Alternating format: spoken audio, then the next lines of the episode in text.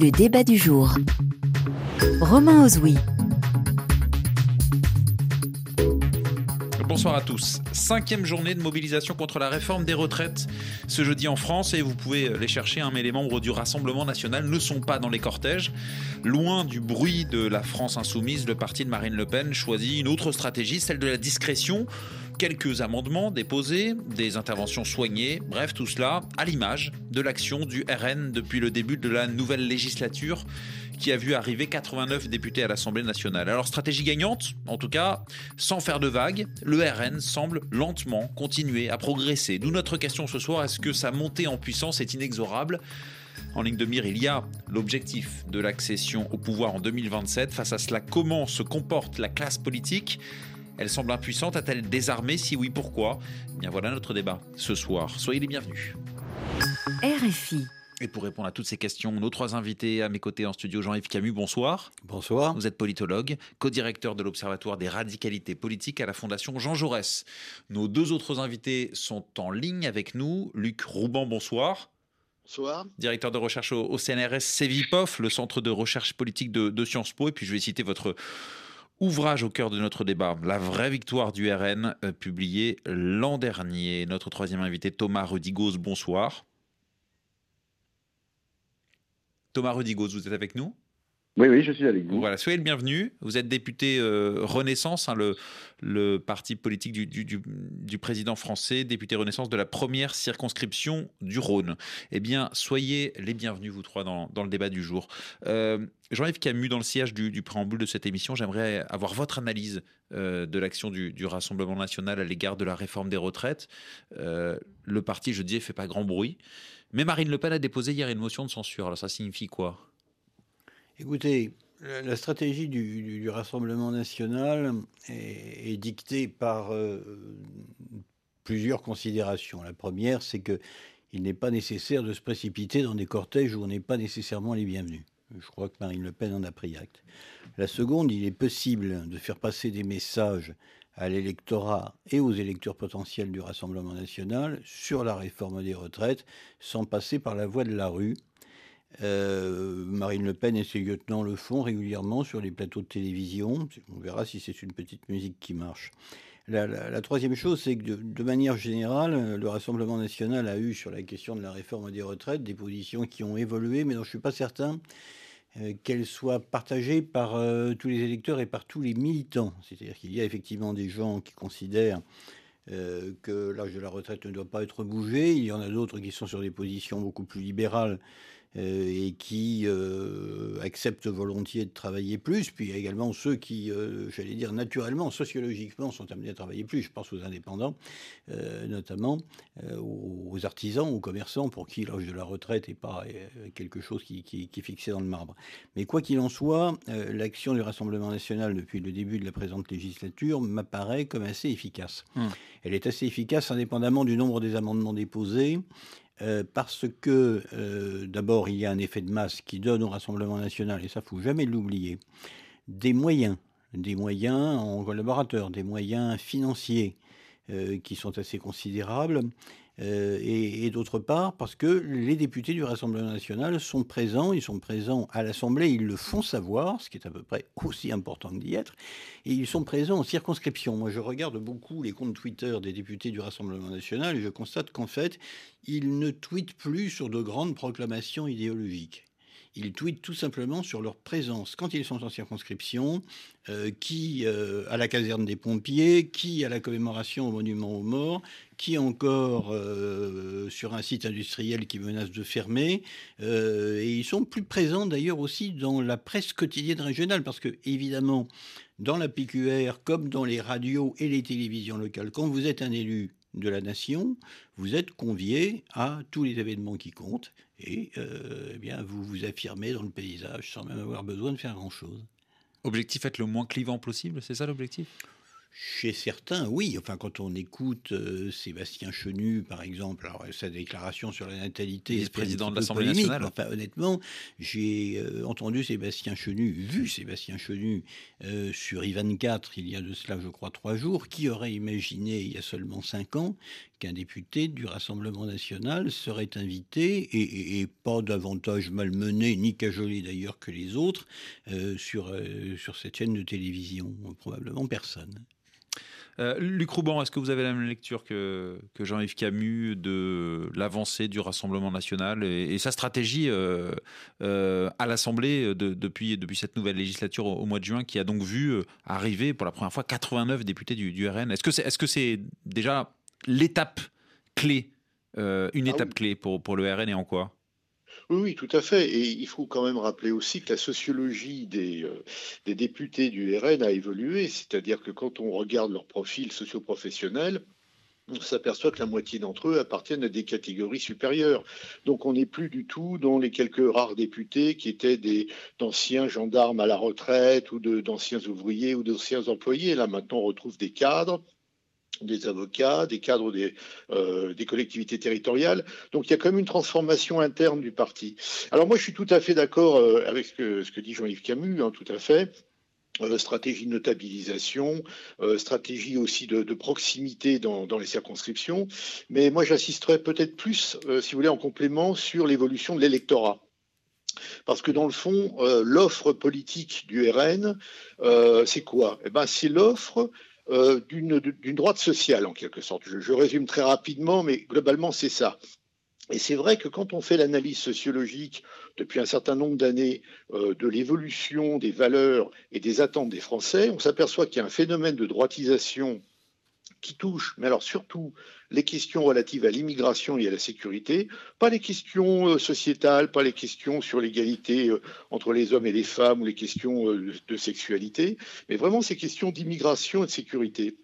Et par ailleurs, donc vous avez une droitisation, une demande d'autorité, de sécurité, mais en même temps, vous avez aussi une demande de service public, justement, dans les, dans les circonscriptions, hein, parce que vous avez un vrai problème dans certains territoires vous avez une demande donc d'État-providence. Et là, ce créneau, si vous voulez, il est très parlant à beaucoup d'électeurs. Et c'est tout un problème. Et c'est comme ça que le RN réussit à coincer les républicains, qui eux sont restés sur une position très libérale, mais maintenant qui font du rétropédalage en disant mais nous sommes aussi sociaux et nous sommes plus sociaux que les macronistes, n'est-ce pas? Et donc on va demander à Madame Borne de, de, faire un certain nombre d'amendements à son projet. Et donc vous voyez, on a, on a ce positionnement du RN je dirais maintenant au cœur des droites, euh, écrasant les LR et absorbant, si vous voulez, tout l'espace politique des, droites. En tous les cas, pour le moment, avec évidemment aussi une stratégie qui est quand même assez, assez fine, qui consiste à rester parfois dans le flou concernant un certain nombre de, projets, euh, notamment sur, euh, sur l'État social. au cœur des droites, ça veut dire que le RN n'est plus d'extrême droite? Bah, il y a plus, je dirais qu'il y a une plus, il y en a certains qui sont plus extrêmes que d'autres. C'est-à-dire qu'il y a eu quand même l'intervention d'Éric Zemmour, et donc c'est vrai que. Hmm.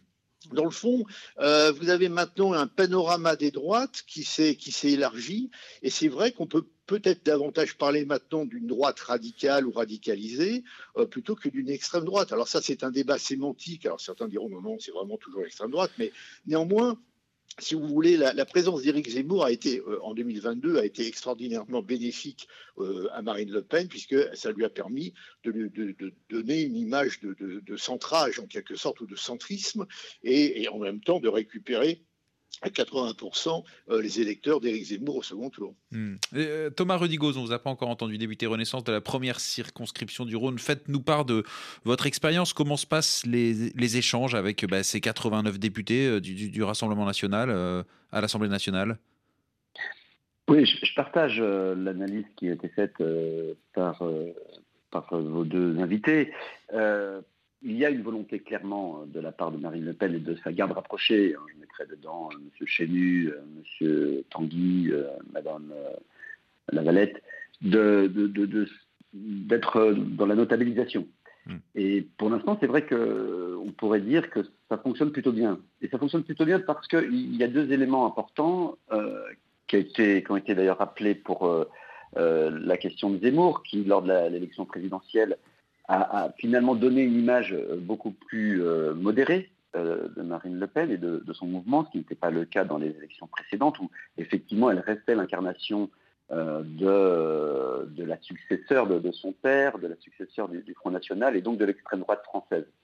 Et effectivement, Zemmour, en allant beaucoup plus loin dans, dans, dans, l'extrême droite, dans, dans ses dans ses déclarations extrêmement fortes. effectivement, elle a, pu avoir une image plus modérée. Elle, en a mm. beaucoup joué. Elle a aussi donné une image d'une femme qui aimait les chats, donc qui était une femme finalement assez comme tout le monde, Madame tout le monde.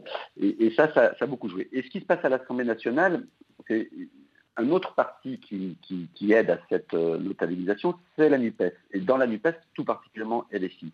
On, on le voit typiquement dans ce débat euh, des retraites, les outrances, euh, les excès, les virulences, pour pas dire les violences verbales ou dans les gestes ou dans les postures viennent de LFI. On l'a vu avec l'affaire Thomas Porte, on l'a vu après avec euh, l'autre euh, député euh, LFI qui a traité Olivier Dussopt, le ministre du Travail, d'assassin. Et dans ces moments-là, Madame Le Pen, comme l'ensemble des autres représentants des familles politiques, s'est insurgée et a dénoncé de tels excès. Donc elle, arrive à, cette notabilisation qu'elle recherche. Mais tout ça est, extrêmement bien préparé. Hein. C'est effectivement. Mais moi, par contre, j'estime qu'il est encore euh, dans. Il y a encore beaucoup de gens de l'extrême droite dans, sa famille politique et dans ce, groupe. Donc il faut être quand même, il ne faut pas tout de suite euh, avoir euh, des, comment dirais-je, des déclarations un petit peu trop, trop soft vis-à-vis de Marine Le Pen parce qu'elle cherche à faire. Elle a fait venir avec elle des élus qui viennent d'autres familles politiques, comme M. Chenu, qui était à l'époque à, l'UMP, et comme d'autres.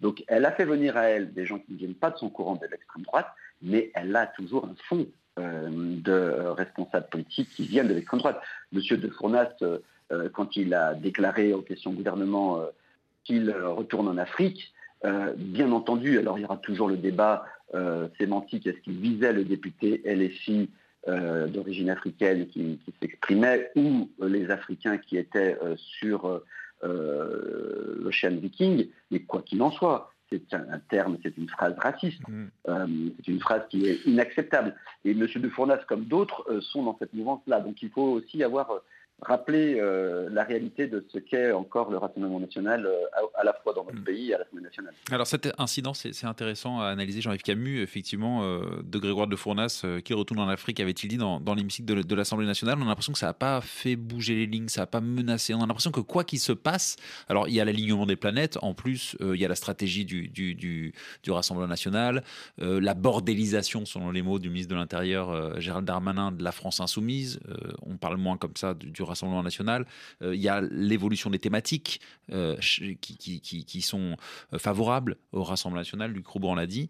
Mais on a l'impression que quoi qu'il se passe, le RN parvient toujours à tirer son épingle du jeu.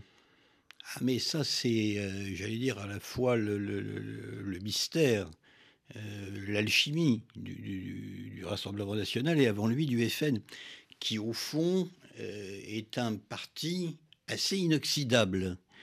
Euh, je me souviens qu'au moment de l'affaire de Carpentras, donc de cette profanation qui avait été attribuée au plus haut niveau de l'État et à tort euh, au Front National, euh, Nona Mayer avait à l'époque publié un article qui mettait en, évidence à la fois la très rapide descente des intentions de vote en faveur du Front National dans les semaines qui suivaient la profanation et le battage médiatique extrêmement important qui s'en était suivi, et le fait que six mois après les faits, les intentions de vote étaient revenues à ce qu'elles étaient antérieurement à la profanation. Et comment expliquer cela?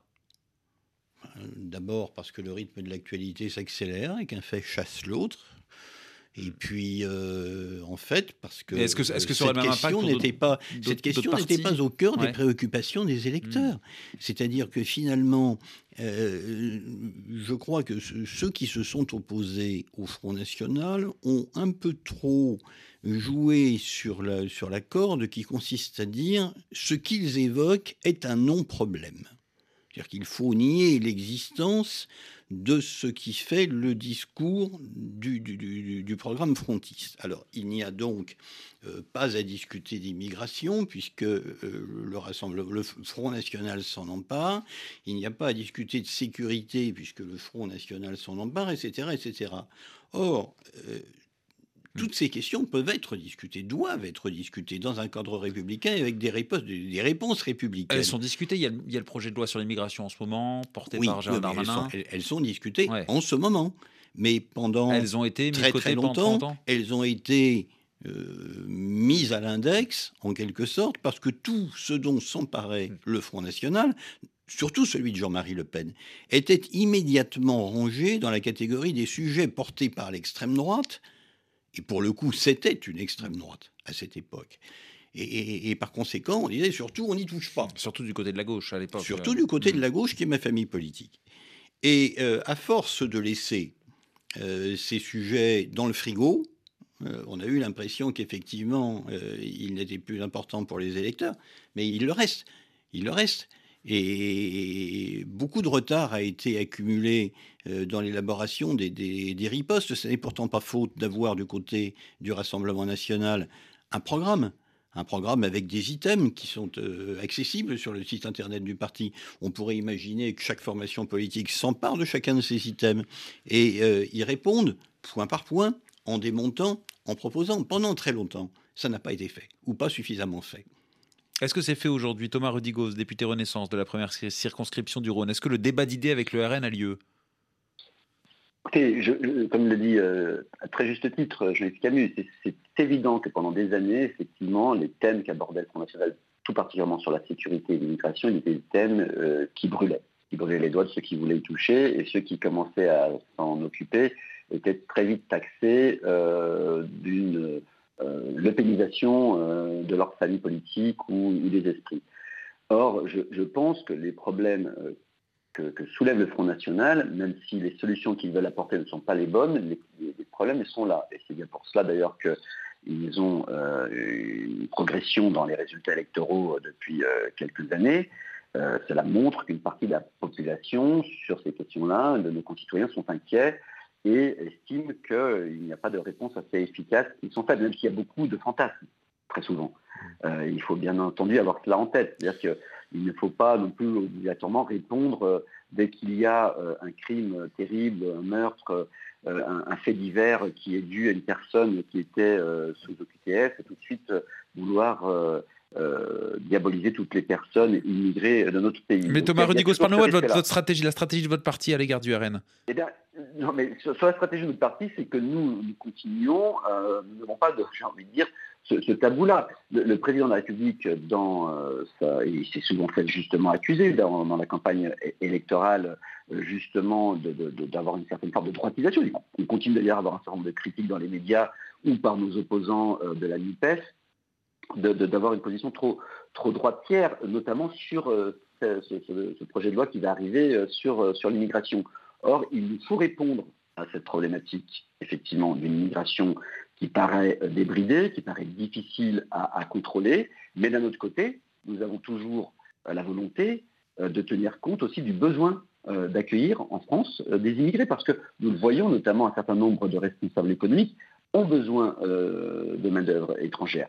Donc, il faut trouver ce, juste milieu, mais il faut effectivement durcir euh, nos réglementations, euh, nos euh, dispositifs en matière d'OQTF, parce qu'il y a actuellement ce n'est pas efficace, il faut, le reconnaître. On ne va pas rentrer dans, le détail, mais vous nous dites qu'il y a un débat d'idées. Est-ce qu'il y a une stratégie Est-ce qu'il y a une véritable stratégie? Est-ce qu'elle est gagnante selon vous, cette stratégie? Est-ce qu'il y a une vraie volonté du côté de Renaissance de casser justement la, montée en puissance du Rassemblement national, d'empêcher euh, le Rassemblement national d'être au pouvoir en, 2027 Ça pose question parce qu'on a par exemple Édouard Philippe qui est souvent cité parmi les possibles candidats 2027 qui a dit clairement la favorite en, 2027 c'est Marine Le Pen. Est-ce que Renaissance a, abandonné finalement euh, sur ce combat-là?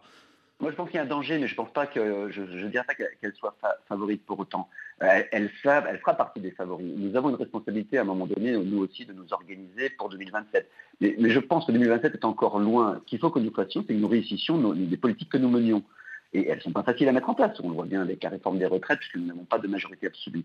Mais euh, nous sommes là-dessus, euh, comment dirais-je, euh, nous ne sommes pas hésitants. Nous continuerons à mener un certain nombre de réformes, notamment celles sur l'immigration, parce que même si nous n'avons pas cette majorité absolue, nous allons continuer à trouver des majorités à chaque texte Et c'est la meilleure façon de répondre. C'est comme la politique industrielle que nous menons, le plan France 2030, qui est extrêmement ambitieux, avec 100 milliards d'euros qui sont déployés c'est une façon aussi de réindustrialiser notre pays et de créer de l'emploi. Hmm. Je pense que c'est quelque chose qui se fait sur le long terme. On voit les résultats du chômage qui sont bons actuellement. Oui, mais ça n'entrave euh, pas la montée en puissance du, RN. C'est ça qui est, qui est paradoxal. Luc Ruban, je voudrais distribuer la parole justement. Comment expliquer euh, le niveau du RN alors que euh, Thomas Rodikos dit effectivement la crise s'estompe, taux de chômage au plus bas depuis 15 ans, la croissance à près de 3%, alors que le, comment dire, le, parti d'Emmanuel Macron voulait battre le RN sur le terrain économique. C'est une stratégie euh,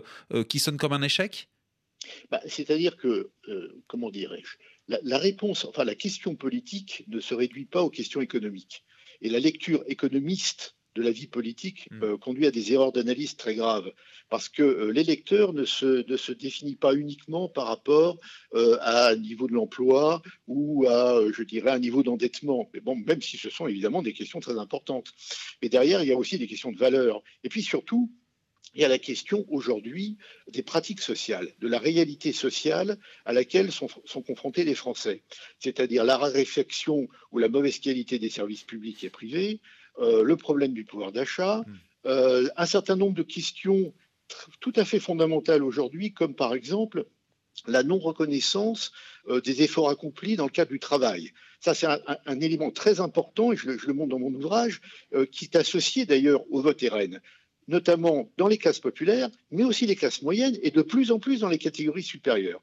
Donc le problème, il est beaucoup plus complexe, c'est-à-dire qu'à travers cette euh, question des retraites, vous avez la question du rapport au travail, vous avez évidemment la question de l'immigration, parce que vous avez toujours cette idée, évidemment, que dans le fond, l'immigration permet au patronat de faire pression sur les emplois et sur les salaires et sur les conditions de travail.